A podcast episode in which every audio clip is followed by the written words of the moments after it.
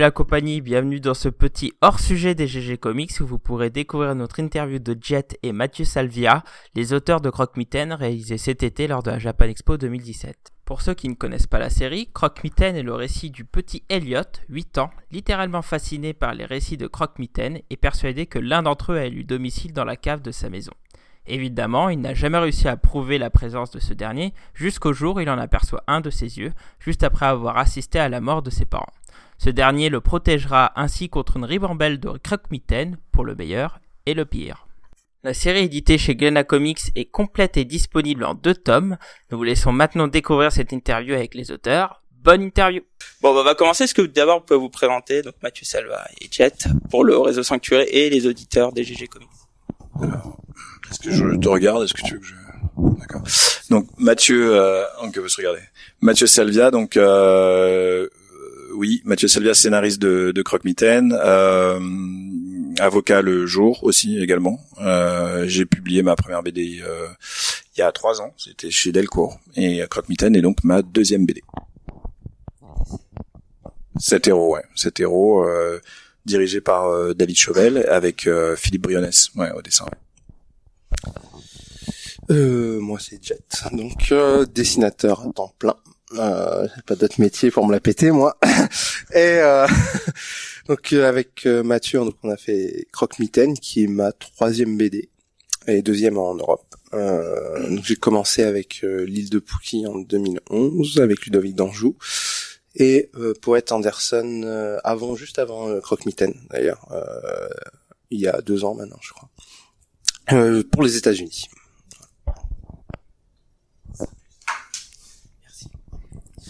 Bon, on va rentrer direct dans le vif du sujet. Donc, euh, Croque-Mitaine, c'est le récit tragique d'un enfant qui perd ses enfants, enfin ses parents, pardon, mais aussi l'humanisation d'un monstre à travers l'enfant. Euh, comment est née cette idée de cette dualité et quel est le message que vous voulez faire passer à travers cette série? Vous avez une demi-heure devant vous.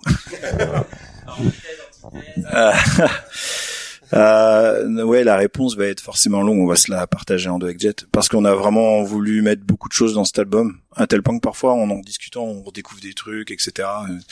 Euh, c'est euh, comment est venue euh, l'idée? Euh, Bah moi, j'avais terminé euh, cet héros donc et euh, et euh, pour diverses raisons, je voulais rebondir vite et je voulais essayer de, de trouver un dessinateur euh, moi-même.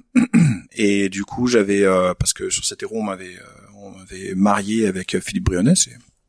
Et, là, je m'étais dit tiens, je vais faire les choses différemment. Je vais essayer d'aller trouver quelqu'un qui euh, avec qui nouer un contact euh, d'abord, parler de l'histoire, essayer de la, de la bâtir en amont. Et euh, Jet faisait partie de Café Salé, moi aussi. euh, je pense que c'était comme ça qu'on s'était connus à l'époque, uniquement en ligne. Et donc euh, j'étais, je l'avais re- repris contact sur Facebook, je l'avais abordé avec euh, des, des, des- enfin je lui avais dit que je lui avais demandé s'il était disponible et j'avais deux trois choses dans mes cartons et en fait euh, je lui ai pitché cette idée euh, du garçon qui doit fuir l'assassin de ses parents avec le croque-mitaine qui est dans sa cave. Et euh, l'histoire était pas écrite, mais en fait c'était l'idée. Voilà. Derrière, euh, je te laisserai rebondir sur, sur ça plus tard. Je finis juste. Euh, derrière, qu'est-ce qu'on a voulu mettre? On a voulu mettre plein de choses, mais en dehors des influences, on a, on voulait tout de suite, on voulait faire un récit euh, un peu à la manière de l'aventure intérieure avec Sean Murphy, dans le sens où, enfin, je cite celui-là, mais il y en a d'autres où on peut avoir un double niveau de lecture, soit très littéral, euh, c'est-à-dire c'est un monstre euh, qui emporte un enfant avec lui et qui essaie de protéger d'autres monstres, etc. Et, et finalement tout cet univers existe. Ou soit une, une lecture plus subjective où finalement on peut se demander, surtout à la fin du tome 2, si tout ça finalement c'était pas une manière pour le, le gamin de d'affronter euh, tout ça et si tout ça n'était pas simplement euh, dans sa tête. Voilà, euh, je te laisse un petit peu prendre le... Qu'est-ce qu'on a Oui, non, mais bien sûr, quand tu quand t'es venu me trouver, oui, je vais reprendre. Ah non, j'ai- essayé de changer un petit peu euh, notre, notre rengaine, en Oui, fait, ouais. c'est tout, mais euh, je crois que c'est c'est quelque chose qui fonctionne de toute façon. Donc oui, il est venu, euh, il est venu pleurer sur Internet pour me chercher. Et j'ai eu pitié, j'ai eu pitié. non, non, pas du tout. Au contraire, il est arrivé avec euh, avec euh, une envie d'écrire des histoires. Euh, moi, j'étais en train de finir justement mon mon projet euh, euh, pour les les Américains. Et donc en général, on commence déjà un peu à chercher euh, pour la suite. Et, et Mathieu avec son pitch. Euh, je crois qu'on s'est eu assez vite au téléphone euh, pour en discuter. Et euh, en une phrase, en fait, il m'a convaincu de, de, sur cette histoire parce que tout de suite des images sont, sont, me sont apparues, on va dire. C'était très, c'était très imagé tout ce qu'il me racontait sur cette histoire. Et euh, l'aventure a vraiment démarré comme ça, avec euh, une volonté commune, des, des, des, influences communes vraiment. Surtout ça, je pense qu'il a, qui a, a, bien fonctionné euh, sur ce projet, c'est que on, on, baignait déjà dans des influences euh, très très proches, et puis on s'en est trouvé d'autres euh, autour de, de, cet album. Bah, notamment oui Neil Gaiman, des artistes romanciers surtout qui, qui qui nous permettait vraiment de visualiser le type d'univers qu'on voulait. Ouais, d'ambiance, quelque chose de, de, de très réaliste. Euh, et en même temps euh, teinté euh, teinté de ce surréalisme qui, qui, qui, décale toute cette réalité et, et, qui a permis justement de créer aussi des, des, des niveaux de lecture euh, intéressants. Après graphiquement, moi là j'ai proposé des choses à Mathieu qui ont collé assez vite aussi exactement. Enfin, euh, sur le sujet. Euh, voilà, on, s'est très vite calé oralement en plus euh, sur ce qu'on avait envie de faire. Et, et voilà. Juste pour dire que dans l'album, on a mis d'ailleurs pour amener vers ces niveaux de lecture, on a mis différentes choses. Et finalement, il n'y a pas grand monde qui sont venus pointer du doigt. Notamment, à un moment, il y a une scène à la fin où le père Lamort est en train de mourir. Il parle à, à Elliot et euh, il il reprend exactement le dialogue du père dans le tome 1 quand il essaie de le rassurer. Et c'est marrant ce genre de, de petit Easter egg qu'on a placé pour dire est-ce qu'il y aurait pas un truc et tout il y a il y en a pour l'instant il y a, il y a très peu de gens qui en ont trouvé et celui-là il me semblait assez gros mais en fait non ça passe les gens sont emportés par le truc et voilà il y en a d'autres. Justement je vais revenir dessus parce que euh, il y a un message que j'ai vu euh, tout au long de la lecture c'est que Elliot voit le croque-mitaine parce qu'il est courageux et, euh, et, donc tout le long de cette aventure, Elliot en fait est sauvé par la croque-mitaine et à la fin il finit par s'en sortir. Bon, on le découvre à la fin du tome 1 dans les bonus au passage. Petit message. et euh, derrière il y a un message que j'ai perçu, c'est euh, vous pourrez affronter la vie si vous êtes courageux. Est-ce qu'on est bien dans ce thème-là ou pas? Ce qui est marrant, c'est que au début, effectivement, on comprend, enfin, on croit comprendre qu'il voir les croque-mitaines parce qu'il est courageux et, euh, et que c'est le croque-mitaine qui le sauve. En fait, après, on apprend que ce croque-mitaine essaie de changer et à la fin, on se rend compte qu'en fait, l'histoire c'est peut-être aussi un peu l'inverse, c'est-à-dire que c'est peut-être un peu ce petit garçon qui a permis de sauver ce croque-mitaine pour pas qu'il, pour pas qu'il termine mal entre guillemets, puisqu'à la fin, son message c'est ça, c'est finalement euh, on peut pas fuir, on peut pas fuir ses peurs, on peut pas se contenter de les ignorer, on peut pas se contenter de, de faire comme j'ai fait et d'essayer de, de, de, de, fermer toutes les portes euh, parce qu'on en devient sans sentiment, enfin on en devient froid.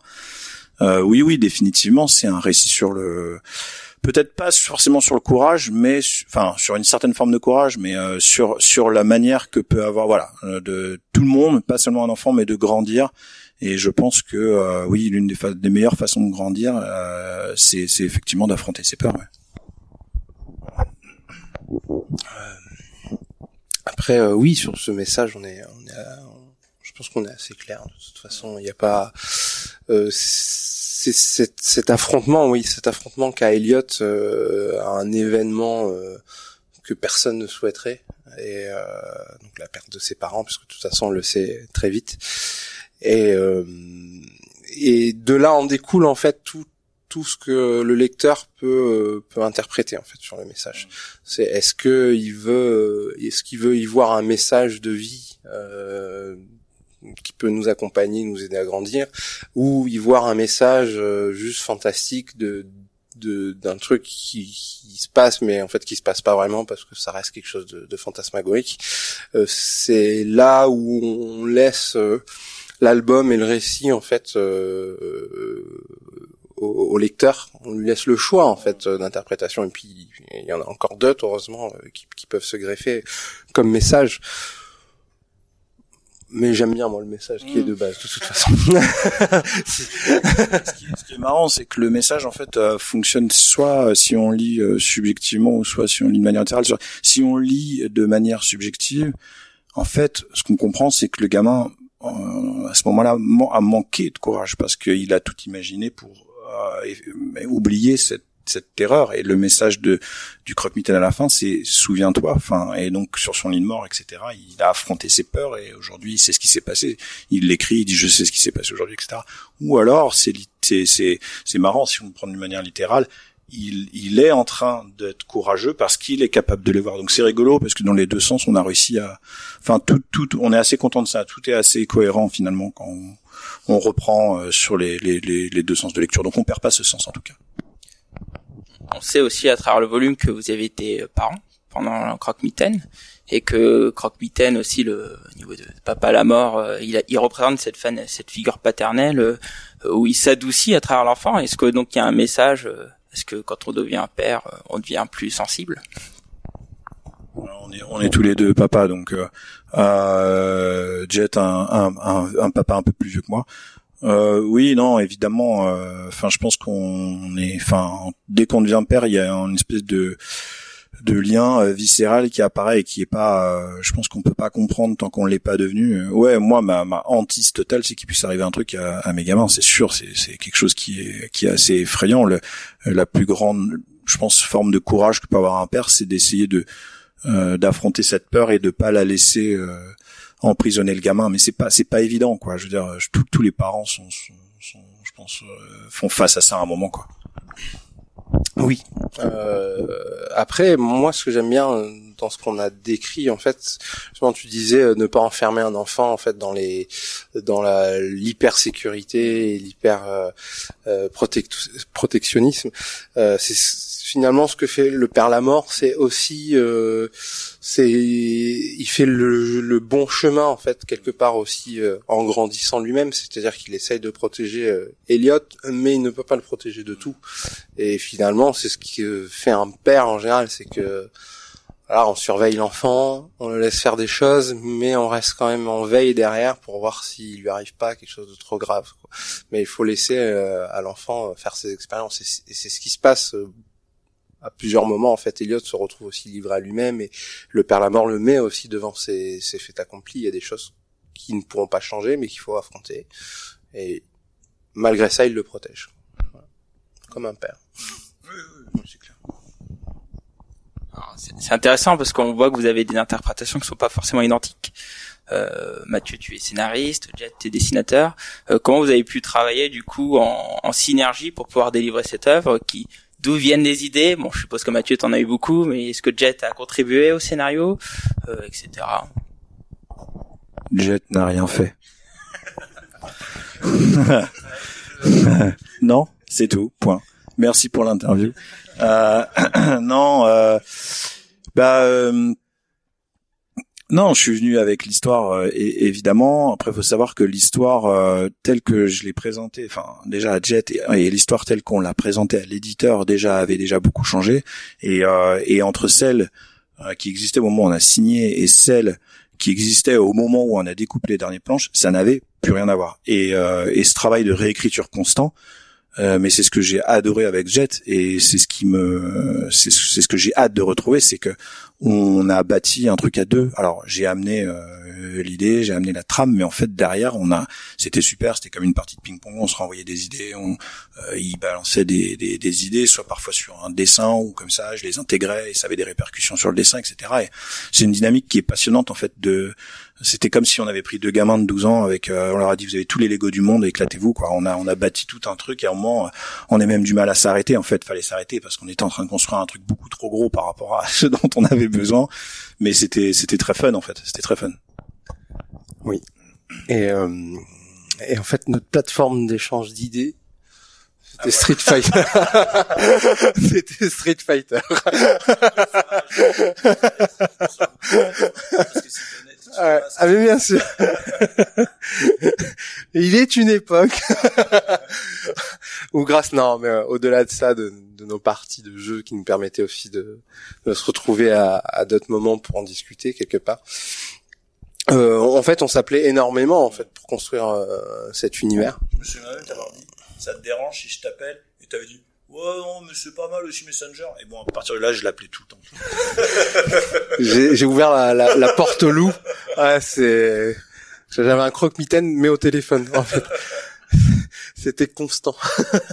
non, c'était très bien parce que parce qu'on pouvait euh, euh, travailler directement sur, sur, sur les pages que j'envoyais euh, par l'autre 10 c'est fini ça ça a fini par ça par l'autre 10 et euh, bah souvent en fait ça allait quand même plus ou moins. Il n'y avait pas forcément de modifs mais quand on bloquait au moins on pouvait en parler pendant une heure une heure et demie à, à, régler le truc et avancer assez vite sur le projet avec ce qu'on apportait chacun quoi. Ouais, même au-delà de la trame et des idées de fond, etc. À un moment, même dans le découpage, en fait, par chapitre, je crois que c'était le chapitre 3, à un moment j'ai déraillé un peu. et, euh, et, je pense là où n'importe quel dessinateur un peu euh, axé, genre, bon, c'est pas à moi de bâtir l'univers, il aurait dessiné, il aurait fait. Et Jet, à un moment, a dit, il m'a dit, tu sais, là, je, je sais pas ce que tu es en train de faire, mais ça sent pas bon. Et euh, ouais, c'était cool, parce que, voilà, on était à deux à tenir les bords du wagonnet et essayer de rester sur les rails, euh, c'est quand même plus sympa, quoi. Donc, chat a quand même fait quelque chose. Alors, je, je, tiens à préciser quand même. euh, fait partie de, de, ces, de cette première vague d'œuvres qui, qui est coéditée par IW et Glenna Comics. Est-ce que pour vous ça a changé quelque chose? Bon, On voit qu'il y a un chapitrage en six numéros, donc je suppose ça sortira sous forme de six issues. D'ailleurs, sur l'un des fins des albums, on voit qu'il y a plein de variantes cover à la fin je pense qu'on peut se douter qu'IW les utilisera. Euh, est-ce que pour vous, ça a apporté des nouvelles contraintes ou est-ce que ça, ça a changé votre méthode de travail ou non, ça a été totalement la même chose pour ce cas-là? Euh, Il y a eu, euh, si, il y a eu, ça a dû être, enfin, il a fallu qu'on le prenne en considération, ne serait-ce que pour le chapitrage, parce que au début, il n'était pas question de faire des chapitres. Il était d'ailleurs question de faire qu'un seul album ininterrompu de, de 150 planches. Euh, donc si si si, il a fallu l'intégrer. Enfin moi moi à mon niveau, il a fallu l'intégrer pour faire des, chapitres de, de 25. Mais en fait c'est rigolo parfois quand on démarre un projet, on a envie d'avoir les mains entièrement libres. Et, parfois quand on nous met des contraintes, c'est hyper stimulant. Euh, je, je sais pas, essayer de trouver la solution pour que ça fonctionne, c'est c'est quelque chose qui peut être euh, très stimulant. Moi, ça n'a pas changé grand-chose. ça n'a pas changé grand-chose parce que finalement, le, le travail de narration euh, était quelque chose que devait faire euh, euh Mathieu, qui a donc écrit au moins 8 ou 9 ou 10 versions de, de du scénario. Après m'avoir déjà convaincu, moi, et... Ah ouais, je savais plus. J'ai je supprime toutes les versions, renvoie-moi la dernière. ouais. ah non, il y a un moment, c'était, c'était, c'était trop, c'était trop, mais c'était bien parce que ça a permis quand même de, de résoudre des choses, de s'adapter effectivement à, à ce chapitrage qui était pas simple, au nombre de pages par chapitre qui était pas simple. Euh, on est à 25, on est à 25, donc c'est pas, euh, c'est pas, c'est pas, on n'est pas à l'aise forcément avec euh, un chapitrage comme ça. Et euh, cette coupure aussi de l'album euh, en deux albums du coup euh, était pas évident parce qu'on devait euh, créer des climax là où il y avait peut-être pas forcément puisque c'était une histoire complète et on s'en sort je crois mais c'était pas un exercice hyper facile mais intéressant. intéressant ça, disons que ça de fait euh, instaurer un dynamisme plus grand dans cette histoire qu'à l'origine. Je pense que si t'es sorti en 150 planches ininterrompues, ça aurait été une espèce de truc beaucoup plus contemplatif, euh, avec beaucoup moins de, euh, je vais pas dire d'action, mais en tout cas de voilà, de, moments euh, speed, etc.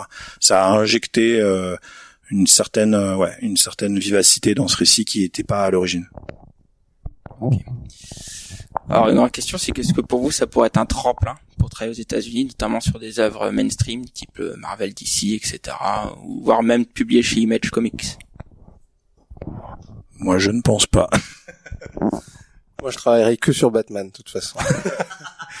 non, il y a il y a pas forcément cette volonté avec euh, cet album et puis on sait pas on sait pas ce qui ce que ça va nous amener en fait. Pour l'instant c'est c'est trop tôt c'est très frais et euh, on s'est pas dit grâce à ça on va bosser là-bas. On s'est plutôt dit grâce à ça on va pouvoir faire d'autres histoires et et, euh, et continuer continuer ce boulot. Euh, courtisé depuis euh, Je suis plus courtisé, oui, par euh, plein de gens. ça en devient fatigant. non, mais mais ça nous a fait. On essaie de me le voler, quoi car oui, je suis une propriété déposée euh, de Mathieu, parce qu'il, comme il est avocat, il a réussi à faire passer ça dans le droit. Euh. Le brevet est enregistré. Donc je suis devenu une marque. On va se faire des thunes, mec. non, mais euh, mais ça nous fait une belle carte de visite cet album. Euh, et tant mieux parce que ça aurait été triste que ça n'apporte pas plus que ça. Euh, ne serait-ce qu'en reconnaissance professionnelle et du milieu. Euh, même en plus euh, critiques sont très très bonnes donc ça ça propulse aussi l'album à ce niveau-là donc euh, mais de là à se dire qu'on va bosser aux États-Unis il y a y a un grand grand pas je pense alors c'est assez assez drôle parce que j'ai vu un artiste avec qui tu as travaillé du coup sur ton précédent album qui lui ne veut plus travailler dans le franco-belge.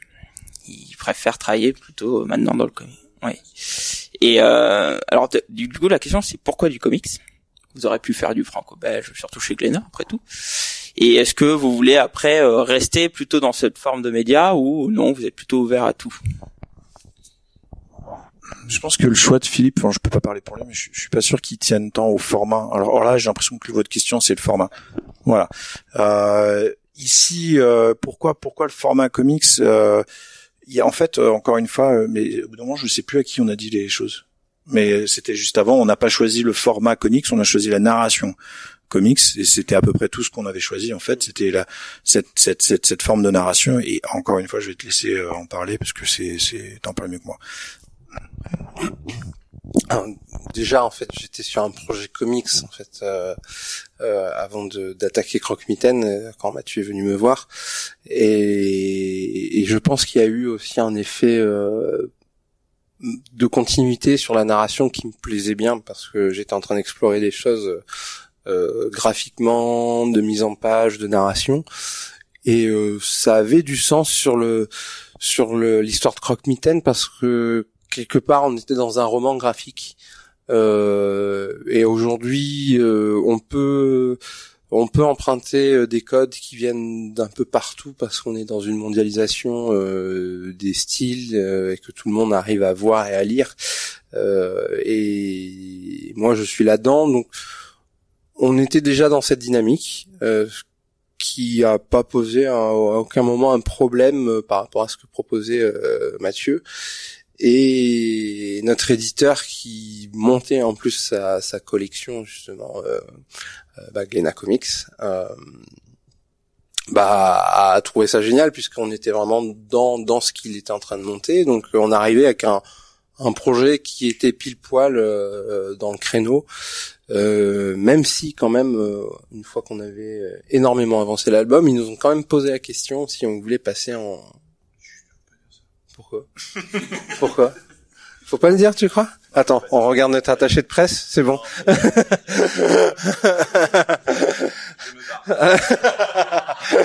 il assume pas, il assume pas, Jaja.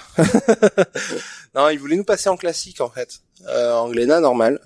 Euh, et en fait, on, là pour le coup, le problème de format se posait pour moi euh, et aussi pour Mathieu parce qu'on avait travaillé déjà dans une direction comics euh, avec un certain nombre de cases, une certaine taille de page. Et, euh, et, et, nous enlever ça pour le coup on trouvait que ça, ça, ça perdait du sens sur le travail d'origine. Il aurait fallu se fixer dès le début euh, voilà même si les conditions euh, étaient peut-être meilleures sur certains aspects euh, voilà on a préféré quand même rester sur ce sur ce qu'on avait choisi sur ce qu'on avait choisi J'aimerais qu'on revienne un peu sur euh, sur Café Salé parce que on a vu pas mal d'artistes issus de, Café Salé. Je pense notamment à Alexis Briclot, euh, Bengal. Euh, et donc, c'est un peu nous parler un peu de Café Salé. Oui. Oui, il y en a plusieurs. D'ailleurs, il y a scénariste et dessinateur. Est-ce que vous pouvez nous parler un peu de cette plateforme qui est, à mon goût, pas assez connue du grand public? Euh, café, café salé, euh, je sais pas si ça a vocation à être connu du grand public. En tout cas, c'était pas l'idée euh, à, l'origine, mais moi, ce que j'en retiens, c'est que c'était, ouais, il y avait une génération café salé, je pense. Euh, au tout départ et, et ensuite ça, ça, a commencé à prendre de l'ampleur mais c'est vrai que c'est fascinant de voir que les gens qui ont consacré du temps il y en a autant qui ont réussi à percer et, euh, et là je me dis ouais il y a quelque chose qui a fonctionné à ce moment-là une émulation je ne sais quoi on était tiré par le haut par des gens qui étaient déjà euh, extrêmement euh, doués moi, je suis arrivé, euh, je crois, un petit peu moins d'un an après l'ouverture du forum. Donc j'étais et j'y suis resté de très nombreuses années. Mais euh, maintenant, plus du tout. Je vais être complètement honnête, je n'y vais plus du tout.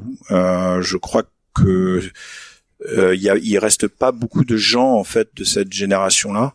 Mais mais ça reste encore un endroit, que ce soit Café Salé ou d'autres endroits. Il y a, ce sont des endroits où il y a ouais, un moment où plein de gens se regroupent euh, et c'était fascinant parce que bah, ça crée des connexions, ça crée une émulation, ça crée plein de choses. Et, et ouais, et moi, moi personnellement, ça m'a vraiment tiré vers le haut et ça permettait aussi de se dire, euh, finalement, c'est à, c'est à portée de main. Tous ces gens euh, qui éditent des bouquins qui, qui, qui, qui me fascinent, qui, euh, qui m'impressionnent, ben on les voyait là, euh, dans leur étape de travail, dans leur réflexion, etc. Et ça, ça donnait quelque chose de, ouais, à portée de main. On se disait, finalement, c'est peut-être possible aussi. Euh, oui. Après, euh, oui, c'était une plateforme d'échange euh, principalement en fait, qui, qui, permettait de, de, travailler dans toutes les sections liées à notre à notre art, même de la photo, même de l'anime. C'était très très complet pour ça en fait, et, et ça permettait de, de, de rencontrer soit des amateurs qui avaient envie et qui venaient partager le travail et, et ouais, conseiller, on, on avançait grâce à ça aussi. C'est que c'est qu'il y avait cet échange qui se faisait et aussi avec des, des, des professionnels pour certains euh, dont on pouvait euh, s'inspirer euh, de leur travail, de leur méthode et on avait aussi euh, une absence de, de barrière en fait euh, qui permettait l'échange plus facilement parce que c'était des commentaires donc on réagissait ou pas sur des posts euh, je, pense que, Facebook a aussi changé un peu la donne à ce niveau-là. Enfin, tous ces, ces, réseaux sociaux qui sont développés. Mais euh, moi, c'est pareil. Je, ça fait aussi des années que je suis pas allé euh, sur le café salé parce que parce que c'était une étape. En fait, c'était un, voilà, c'était un outil. C'était des gens qu'on a rencontrés avec qui on a avancé chacun de notre côté ou ensemble. Et je suis même pas sûr que les premiers membres y soient encore. En fait, même même les créateurs je sais même pas s'ils ont encore euh, une main mise dessus.